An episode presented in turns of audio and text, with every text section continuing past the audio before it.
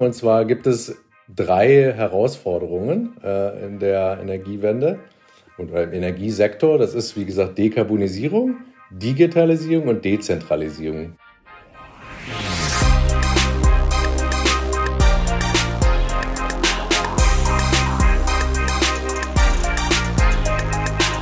ZukunftsmacherInnen, der Alumni-Podcast der TU Berlin.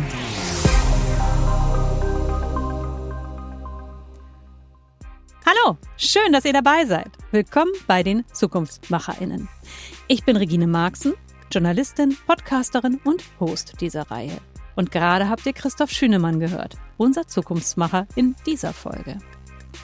Aber bevor ich mit ihm unter anderem über den Gamechanger in der Energiebranche spreche, möchte ich euch kurz diesen Podcast vorstellen, für alle, die uns vielleicht zum ersten Mal hören. ZukunftsmacherInnen ist der Alumni-Podcast der Technischen Universität Berlin. Der Name verrät es schon, hier geht es um die Zukunft. Genauer um die, die sie machen. Um die Alumni der TU Berlin. In jeder Folge stellen wir euch einen oder eine von ihnen vor. Wir schöpfen aus dem Vollen. 35.000 Mitglieder hat das Alumni-Netzwerk aus 139 Ländern. Menschen mit den unterschiedlichsten Talenten, Ideen und kulturellen Backgrounds, die sich bis heute mit der TU Berlin verbunden fühlen. Und sie alle eint der Wille, die Welt ein Stück besser machen zu wollen. Ich frage Sie, wie Sie dorthin gekommen sind, wo Sie heute stehen. Wie haben Sie Ihr Studium erlebt? Lief immer alles geradlinig? Oder gab es auch Momente des Zweifels? Wie sind Sie damit umgegangen? Und jetzt, wo Sie mittendrin sind im Berufsleben, was ist Ihre Vision? Womit beschäftigen Sie sich heute, um das Morgen zu gestalten? Christoph Schünemann hat von 2006 bis 2011 an der TU Berlin Wirtschaftsingenieurwesen studiert und arbeitet heute bei Siemens Energy. Gerade hat er eine neue Position im Unternehmen angenommen. Für ihn ist das eine Zäsur. Er ist Teil eines Change Management Prozesses, den viele große Unternehmen in den letzten Jahren durchlaufen.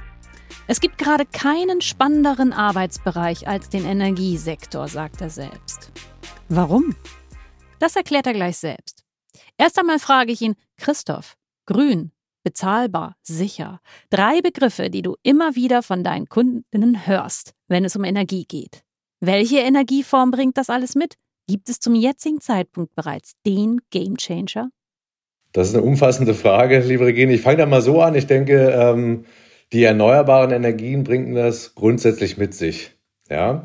Und zwar dann, wenn wir genug davon haben und wenn wir sie auch klug verteilen. Und ähm, daraus kann sich dann ergeben, dass wir abschließend eine nachhaltige, sichere und auch bezahlbare Energieversorgung haben. Und um das zu erreichen, gibt es unterschiedliche Puzzlestücke. Und auf die würde ich auch ganz gerne eingehen dabei. Mhm. Und zwar als erstes Puzzlestück ist die Voraussetzung, wie ich es gesagt habe, dass wir genug erneuerbare Energien haben. Und das heißt, wir müssen sie massiv ausbauen. Mhm. Das zweite Thema ist, ähm, die Verteilung dieser grünen Energie äh, benötigt dann, dass wir die Netze, Stromnetze, entsprechend entweder ausbauen, modernisieren oder auch verstärken. In Deutschland alleine sind das ungefähr 7500 Kilometer, die da notwendig sind, um das zu tun. Das wäre das zweite Puzzlestück. Das dritte Puzzlestück ist, wir haben auch immer weiter mehr Energiebedarf ähm, auf der Welt. Ich meine, jetzt nutzen wir ja auch viel die Online-Möglichkeiten, wie auch jetzt hier gerade. Das braucht alles Strom. Und das heißt, es geht nicht nur darum, mehr Strom zu erzeugen, sondern auch Energie zu sparen, also Energie ähm, und Strom zu sparen. Und das kann man einmal so machen, indem man die Effizienz erhöht bei der Nutzung äh, der Energie oder bestimmte Bereiche, die momentan mit fossilen Energieträgern funktionieren, elektrifiziert. Hm. Und das ist ganz stark in der Industrie der Fall. Die Industrie hat 25 Prozent ähm, des Energiebedarfs weltweit und stark auf fossilen Energieträgern basierend. Wenn man das elektrifizieren würde, wäre das ein sehr großer Schritt. Ja. Vierter Puzzlestein oder Puzzlestück ist quasi die Brückentechnologien, die wir brauchen. Das Ganze dauert und äh, die auch zu nutzen. Als Beispiel ist ähm, momentan, wenn man es auf Deutschland beziehen, haben wir noch viele Kohlekraftwerke und Atomkraftwerke im Betrieb. und gasbasierte GUD, Gas- und Dampfanlagen, ja, sind Brückentechnologien, die laufen auf Gas, ja, und sind aber auch in der Lage, dann den Gamechanger, und zwar der Gamechanger Wasserstoff zu verwenden, der das dann ermöglicht, auch diese Brückentechnologie, die man dann immer dann anschalten kann, wenn man Strom braucht, ähm, um den auch bereitzustellen. Wir wissen ja alle, dass erneuerbare Energie ähm, naturgesteuert ist und nicht menschengesteuert. Und ähm, solche Brückentechnologien können quasi mit Brennstoff nachgeführt werden und dann in Zukunft mit Wasserstoff und sind somit dann, wenn man sie braucht, immer verfügbar. Deswegen ist Wasserstoff dieser Gamechanger. Und warum ist das eigentlich genau der Gamechanger? Was ist da der Unterschied? Der Unterschied ist im Gegensatz zu Strom, was als Elektrode über die Stromleitung läuft, haben wir bei Wasserstoff Moleküle. Das heißt, wir können die transportieren. Wir können die speichern in einem Tank oder in einer Leitung und da verwahren und dann auch woanders hinbringen. Das ist also eine andere, ähm, ähm, andere Art des Transportes äh, von der Energieform. Ja? Und dieser Einsatz in einem Gasturbinenkraftwerk von zukünftig Wasserstoff gibt es auch in anderen Bereichen, ja, wo jetzt gerade in der Industrie, was ich erwähnt hatte, wo viele fossile Energieträger verwendet werden, wo man diesen ähm, Game Changer einsetzen kann. Zum Beispiel in der Stahlproduktion, was bei sehr hohen Temperaturen läuft und was sich dann nicht elektrifizieren lässt. Genau, um das alles zu steuern, diese ganzen Puzzlesteine, ist es natürlich auch ähm, wichtig, ähm, eine Transparenz zu haben. Also wer braucht gerade Strom, wer produziert Strom. Das heißt, das Thema Daten und Digitalisierung ist ganz wichtig, ähm, dass das alles miteinander verbunden ist, um es dann auch zu optimieren und darauf aufbauend auch Geschäftsmodelle zu implementieren, dass der Strom zu unterschiedlichen Zeiten gegebenenfalls auch unterschiedlich teuer ist, weil es einfach schwieriger ist oder mit mehr Anstrengungen ähm, verbunden ist, äh, den Strom bereitzustellen. Ähm, grundsätzlich haben wir äh, als Menschheit die Technologien, ähm, um das zu ermöglichen. Ja. Ist aber ein großer Kraftakt, um das jetzt alles parallel zu tun. Ähm, und ähm, wir als Siemens Energy sind in diesen Bereichen alle unter, überall unterwegs und äh, können da unseren Beitrag leisten, um diese Energiewende wirklich voranzutreiben. Ja. Vielen Dank für diesen kleinen Überblick und für die Hoffnung, dass es überhaupt einen Game Changer gibt. Das ist ja schon mal was. genau. Und äh, die Hoffnung, dass wir das als Menschheit prinzipiell schon könnten. Wir haben in diesem Podcast immer gerne einen Schlüsselbegriff der für einen Job steht. Und äh, in deiner Vita oder ich, wenn ich mir das anschaue, was du bisher gemacht hast im Internet, dann kommt da ganz oft der Begriff Dekarbonisierung vor. Zweite Frage, das ist ein zentraler Begriff in deinem Jobprofil. Was genau heißt eigentlich Dekarbonisierung? Dekarbonisierung, da will ich auch ein bisschen breiter wieder anfangen. Und zwar gibt es drei Herausforderungen äh, in der Energiewende und im Energiesektor. Das ist, wie gesagt, Dekarbonisierung, Digitalisierung und Dezentralisierung. Ja, das sind diese drei Ds. Mhm. Und das Thema Dekarbonisierung ähm, bedeutet, ähm, dass ich Prozesse, die aktuell ähm, fossile Energieträger benutzen, wie ich auch vorhin schon erwähnt habe, zum Beispiel die Industrie, Stahlindustrie oder auch Rechenzentren, wo ich mich drum gekümmert habe, ähm, dass die jetzt ähm, Energie benutzen, die teilweise auf fossile Energie äh, basiert und dass man jetzt schaut, wie kriegt man diesen Anteil der fossilen Energie reduziert. Warum? Weil der, die Anwendung oder die Energieform fossile Energie immer mit Emissionen, und zwar ähm, Kohlenstoffen, Emissionen zu tun hat. Und deswegen Dekarbonisierung mhm. ähm, um das zu reduzieren. Das ist quasi der Kern, äh, das Bestandteil dieses Themas Dekarbonisierung, der sich ganz stark auf die Industrie konzentriert. Und ähm, wenn, weil du gesagt hast, was ich bisher gemacht habe, äh, das war quasi oder ist äh, Business Development für Rechenzentren, um dort genauso diese Dekarbonisierung voranzutreiben. Ganz klares, einfaches Beispiel dafür ist solche Rechenzentren haben als Notstromaggregate Dieselgeneratoren. Mhm. Diese Dieselgeneratoren werden jedes Quartal zum Testen angemacht und da wird durch das Verbrennen von Diesel immer ähm, äh, ja, Emissionen erzeugt. Und ähm, das heißt, wie kann man das ändern? Zum Beispiel, indem man Gasturbinen, die wasserstofffähig sind, an, an, an dieser Stelle verwendet oder Brennstoffzellen, um quasi dort dann de zu dekarbonisieren. Entweder sofort, wenn der Wasserstoff verfügbar ist. Das Problem ist momentan, der Wasserstoff ist nicht verfügbar. Ja, fähig, um den zu verwenden, ist man, aber die Verfügbarkeit ist nicht da. Und ähm, da passiert aber gerade sehr viel in der Welt, um das zu, ähm, voranzutreiben. Gucken wir doch mal, was du jetzt machst, denn du hast ja gerade eine neue Funktion angetreten innerhalb des Siemens Energy Netzwerks, sage ich mal, oder? Ja, genau. Ähm, Siemens Energy, so wie ich das gerade auch am Anfang schon erklärt habe, wir verstehen uns als integriertes Technologieunternehmen in der Energie und ähm, wir wollen diese Energiewende und diese Herausforderungen maßgeblich mit vorantreiben. Ja?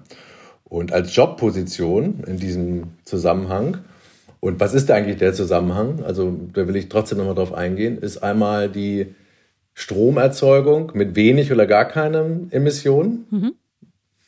die Stromübertragung und der Transport mhm. und dann die Dekarbonisierung, kommen wir wieder zu dem Wort von industriellen Prozessen.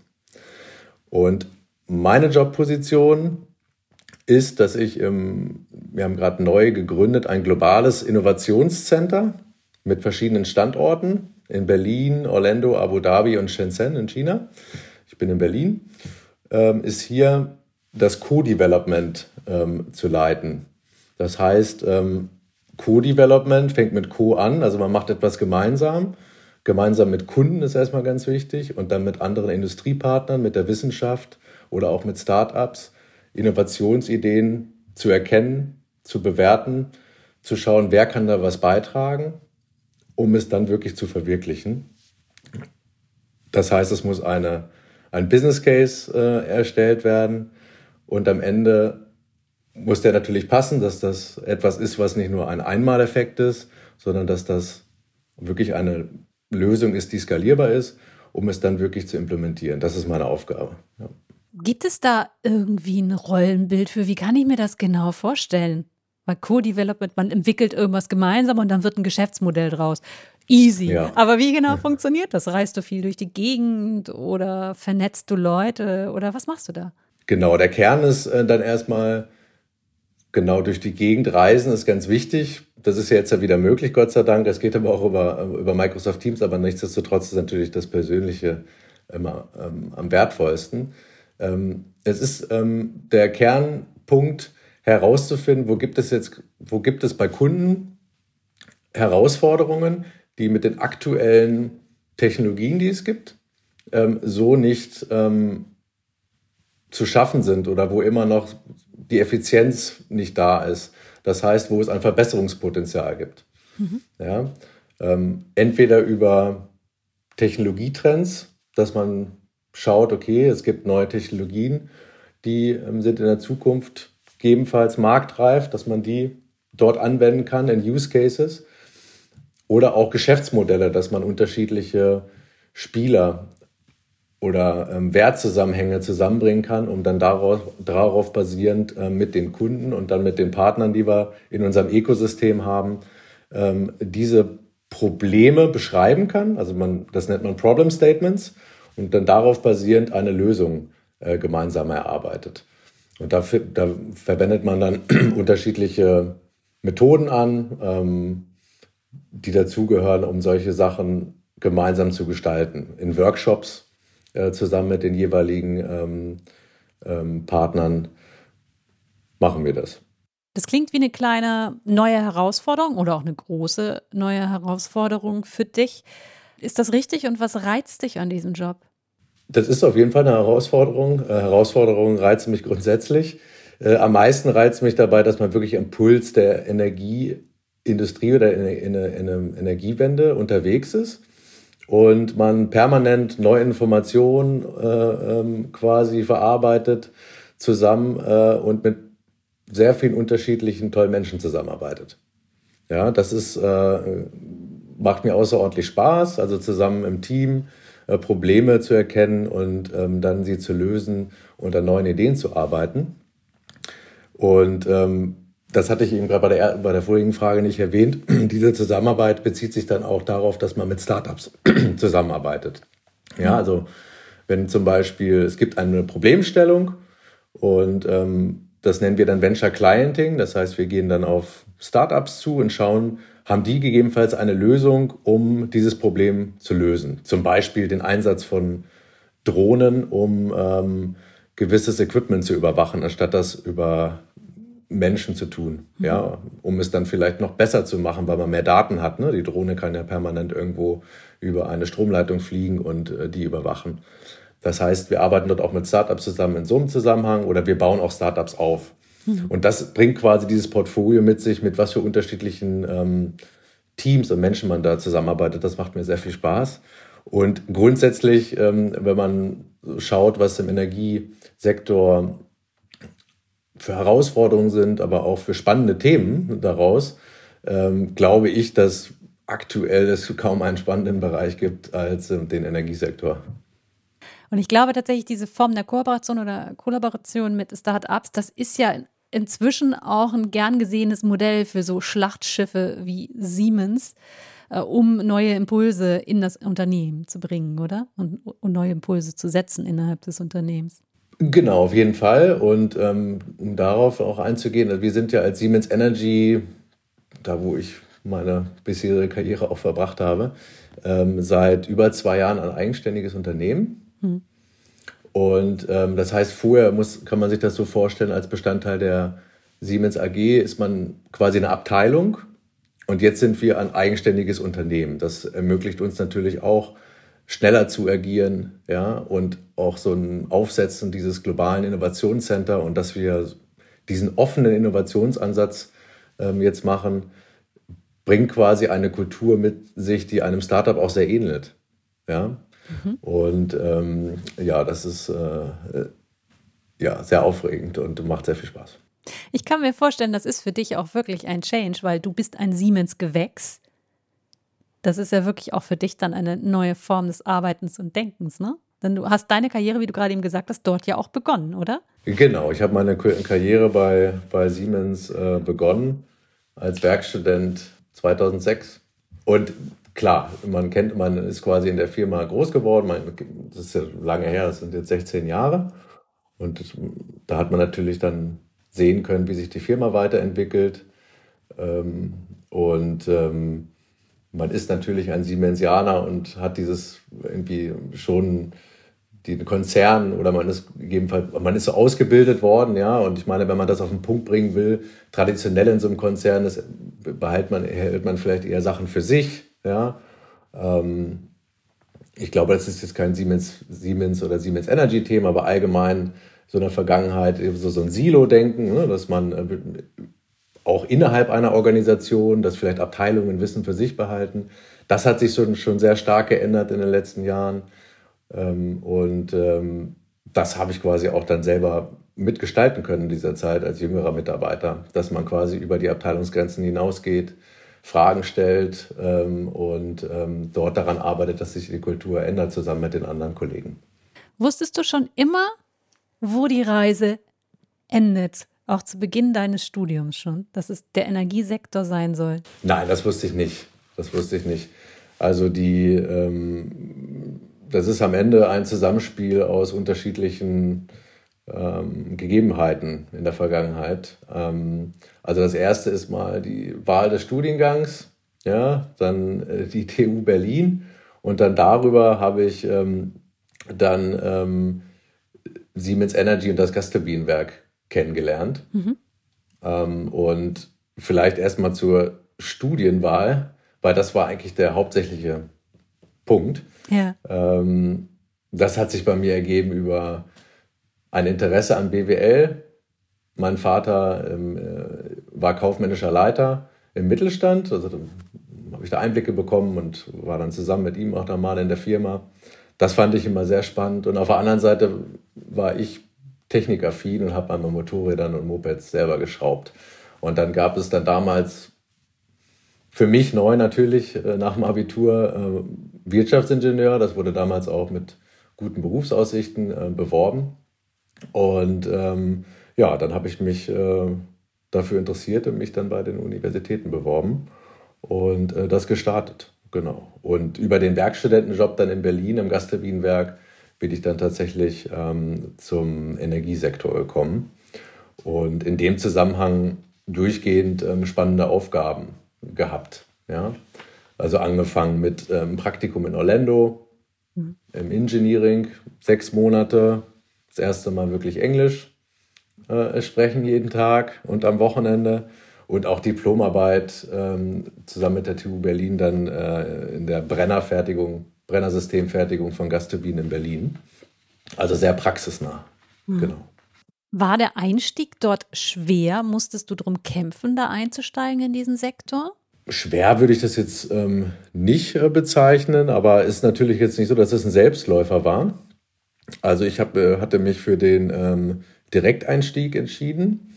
Es gibt ähm, bei Siemens Energy auch das, die Möglichkeiten, ein Graduate-Programm zu machen, dass man quasi für die ersten ähm, ein bis zwei Jahre mehrere Stationen in einem Geschäftsbereich durchläuft und danach dann in eine Linienfunktion wechseln kann. Da ich aber schon Werkstudent war und die Firma kennenlernen konnte, hatte ich mich für den Direkteinstieg äh, dort äh, interessiert und habe dann im Abschluss der Diplomarbeit oder kurz davor äh, mich umgehört und meine Chefs damals nach Tipps gefragt, habe mein Netzwerk genutzt und habe mich dann auf ähm, offene Stellen beworben. Mhm. Und ähm, die beide in Berlin waren, da wollte ich auch ganz gerne bleiben. Und dann gab es dann die eine Stelle, die einen starken Business- und Vertriebsbezug äh, Bezug hatte.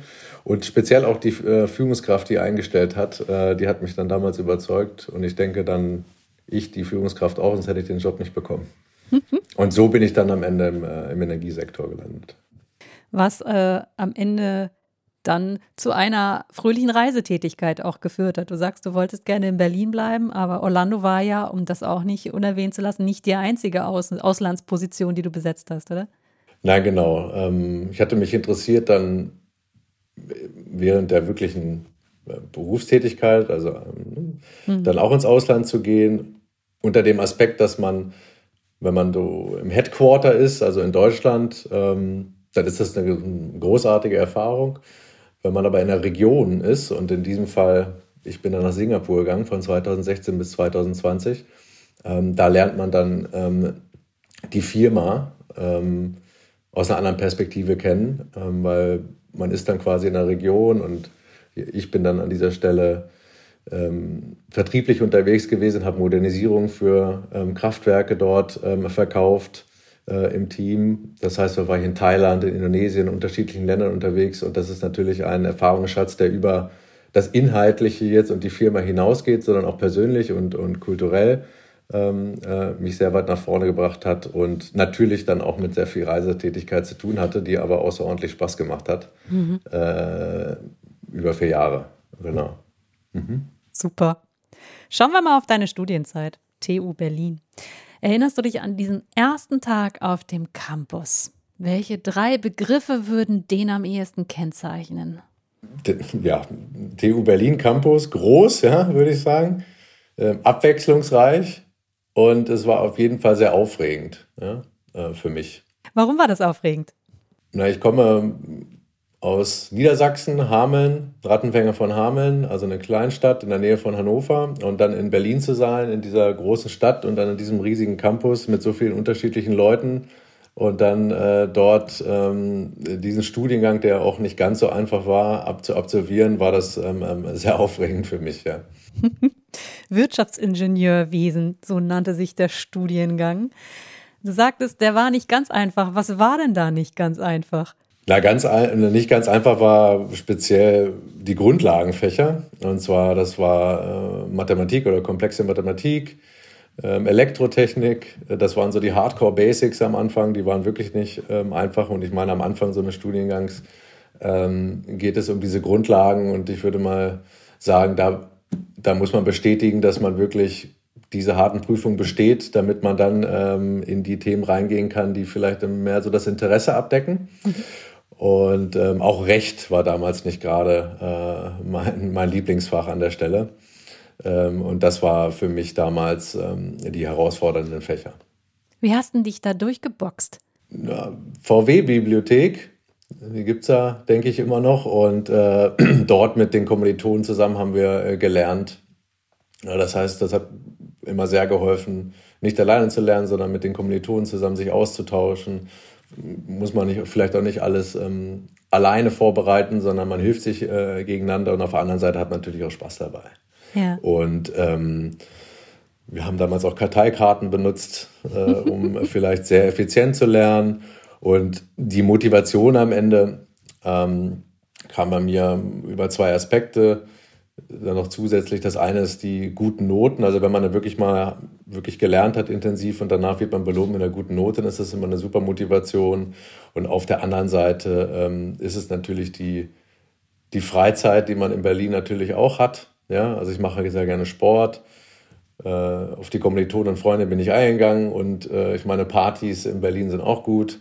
ähm, und zur Freizeit gehört dann auch ähm, im weiteren Sinne äh, die Familie. Mhm. Und als äh, sehr starker Motivationstreiber, die mich da immer begleitet hat, unterstützt hat, um ähm, dort durchzukommen und ähm, quasi immer darauf verwiesen hat, äh, gute Noten werden am Ende auch äh, gut sein für den weiteren Werdegang. Genau. Mhm, okay. würde ich die Motivation mal zusammenfassen. Du sagtest gerade eben, es gab so Basic-Fächer, da musste man dann halt durch. Was hat dir denn Spaß gemacht? Was war das Fach, was dir am meisten Spaß gebracht hat? Am meisten Spaß hat mir ähm, Maschinenlehre gemacht und ähm, Organisation und Unternehmensführung. Das waren so meine beiden Lieblingsfächer. Waren auch meine Hauptfächer. Sehr gut. Hattest du jemals Zweifel, dass du das Richtige studierst? Nein, nicht einmal. Das ist vielleicht auch Glück. Äh, aber dadurch, dass mir das Studium Spaß gemacht hat, durch die beiden Seiten, die man hat, also das ähm, wirtschaftliche BWL und dann die Technik, hat mir das Spaß gemacht zu lernen und da in die Themen einzudringen und dann auch weiter im Berufsleben die Anwendung davon. Hm. Ähm, beziehungsweise das Nutzen, das, was man da gelernt hat, hat irgendwie immer direkt gepasst und dazu geführt, dass das Arbeitsleben Spaß macht. Und das macht mir auch sehr viel Spaß und Freude. Du hast dich an der TU Berlin auch als Mentor engagiert. Was sind denn da für Fragen äh, oder welche Fragen wurden dort gestellt? Bei dem Mentoring-Programm ging es ähm, ganz klar darum, dass es dann Studenten gab, die sich das am Ende der Studienzeit genähert haben und die sich dann quasi interessiert haben, wie schaffe ich jetzt einen Job-Einstieg? Und was sind die Fragen daraus? Und wie, wie konnte ich dann als Mentor an der Stelle helfen? Und das waren ganz klassische Fragen. Äh, wie mache ich am besten meinen Lebenslauf und äh, worauf muss ich achten, wenn ich ein Bewerbungsgespräch habe oder welcher Job ist vielleicht überhaupt gut und welche Firma. Das waren so die, die klassischen Fragen, die da ähm, aufgetaucht sind. Das hat mir sehr viel Spaß ge gemacht und auch da stehen wir noch im Kontakt, in Kontakt und ähm, hm. was Spaß macht. Ne? Und er ist dann den Menti, den ich ähm, da hatte, der ist auch bei Siemens Gamesa, also bei den Windturbinen, äh, eingestiegen. Ja. Und ähm, das machen wir aber auch allgemein oder mache ich auch allgemein gerne, also auch bei Werkstudenten, die wir haben oder jüngere Mitarbeiter oder allgemein einfach sich gegeneinander zu helfen. Ja, und das war damals bei der TU Berlin in dem Mentoring-Programm auch eine ähm, super Sache. Mhm. Mhm. An welchen Hebeln kannst du denn in deinem Job ziehen, um die Zukunft zu gestalten, im besten Sinne vielleicht positiv zu gestalten? Na, die wesentlichen großen Hebel, die ich bewegen kann, sind das erste, dass ich quasi das, was ich ähm, selber kann, also meine Fähigkeiten, dass ich die erstmal weiterhin anwenden kann. Und da bin ich froh, dass ich so einen äh, neuen Job jetzt anfangen darf, wo ich äh, das auch tun kann. Mhm. Ja, das heißt, das Integrieren von, von äh, Informationen aus unterschiedlichen äh, Fachbereichen und auch unterschiedlichen Menschen, auch äh, aus unterschiedlichen Ländern international, mit unterschiedlichen äh, Hintergründen. Ja? Also das ist, denke ich mal, ein großer Punkt, den ich dort äh, gestalt, mitgestalten kann, äh, auf dem, was ich mitbringe. Und ähm, darauf basierend dann auch das Gestalten der Firma, in der ich arbeite, mhm. aktiv mitgestalten. Ähm, das ändert sich ja nicht alleine und das wird auch nicht von oben vor, vorgegeben, sondern das lebt mit den Menschen, die da arbeiten. Das heißt, das bin ich auch nicht alleine, sondern bin ich zusammen mit meinen Kollegen äh, und dem Team. Und im weiteren Sinne dann äh, auch mit den Kunden und mit den Partnern. Ja? Nur gemeinsam kann man jetzt wirklich aus meiner Sicht Änderungen oder Verbesserungen für die Zukunft schaffen. Das schafft man nicht alleine. Und ähm, um das auch noch weiter zu fundieren, hm, kann ich einbringen, dass ich mich permanent auch weiterbilde. Ich mache zum Beispiel gerade auch noch ein ähm, Executive MBA an der ESMT European School of Management and Technology in Berlin. Das heißt, ähm, neuer Input, sehr praxisbezogen und auch neue Menschen und Eindrücke aus unterschiedlichen Branchen, was ich dann auch wieder reinbringen kann in, die, ähm, in mich und in die Zukunft und an den Themen, die ich arbeite. Wenn du eine Zeitreisemaschine hättest und du würdest deinem jüngeren Ich begegnen und es beginnt gerade sein Studium an der TU, was würdest du ihm denn mitgeben als Rat? Mein Rat, mein erster Rat ist noch mehr oder investiere so viel wie möglich in das Netzwerk mit den Kommilitonen oder auch über die Praktikas und die Unternehmen, die man kennenlernt das ist wirklich am Ende etwas, was ich kennengelernt habe, was sich auszahlt. Weil ein Netzwerk zu haben und äh, Menschen zu kennen, aus, mit denen man sich versteht und denen man äh, sich austauschen kann zu unterschiedlichen Themen, das hilft einem in, inhaltlich, aber auch persönlich äh, bei unterschiedlichen Herausforderungen. Wunderbar. Lieber Christoph, ich danke dir für deine Inspiration und für deine kleinen und großen Einblicke in ein komplexes Thema. Ja, sehr gerne, Regine. Ich hoffe, dass das einen guten Einblick gegeben hat in das spannende Studentenleben eines Wirtschaftsingenieurs und hat mir sehr viel Spaß gemacht.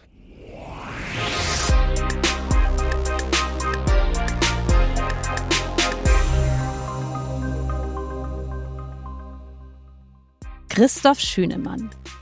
Für mich war es spannend zu hören, wie er quasi eine doppelte Transformation erlebt den Energiewandel und auf der zweiten Ebene den Wandel der internen Strukturen seines Arbeitgebers. Klingt alles andere als langweilig, oder? Wir hoffen, euch hat dieser Podcast gefallen und ihr habt einen Einblick erhalten, was sich alles hinter dem Begriff Wirtschaftsingenieurwesen verbergen kann. Wenn ja, folgt diesem Podcast gerne. Empfehlt ihn euren Freunden und lasst uns gerne ein kleines Sternchen als Bewertung zurück auf den gängigen Podcast-Kanälen. Kontaktiert uns gerne über unsere sozialen Kanäle. Ihr findet uns auf Facebook, Instagram, Twitter, LinkedIn oder Xing. Mehr über die TU Berlin und das Alumni-Programm erfahrt ihr auf den Seiten www.tu.berlin oder www.alumni.tu-berlin.de. Danke fürs Zuhören. Bleibt neugierig und mutig. Ich sag Tschüss und wir hören uns.